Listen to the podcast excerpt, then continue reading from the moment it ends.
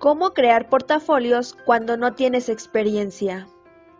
Para poder apoyar tu labor de ventas, necesitas demostrarle a tus clientes que puedes ayudarles con lo que necesitan. Un portafolio de productos y servicios te ayudarán con ello. Se trata de un catálogo donde muestres trabajos hechos, ya sea para otros clientes o como simples muestras. Tú puedes tener un portafolio de diseños, escritos, traducciones, remodelaciones de interiores, mejoras a programa o sitios web, etc. Con cosas hechas por tu cuenta.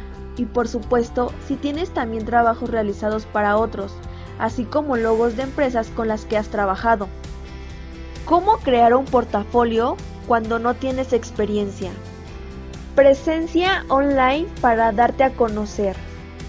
Tu portafolio no debe estar solo en un formato que se pueda ajustar por correo, como PDF o una presentación de diapositivas.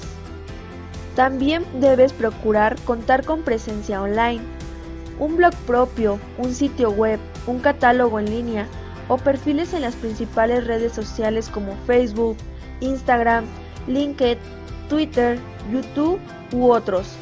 Todo depende de la naturaleza de tu trabajo y de tus posibilidades. Además es importante tener presencia en plataformas freelance donde los clientes puedan calificar los trabajos que realicen contigo. Muchas ganas y perseverancia. Claro, la idea de trabajar para ti mismo te entusiasma enseguida, pero ten presente que debes ser constante en tu empeño. Como freelancer, eres directamente responsable de tus éxitos y fracasos. No hay nadie a quien culpar pero sobre todo no hay nadie más que te diga qué hacer o te motive.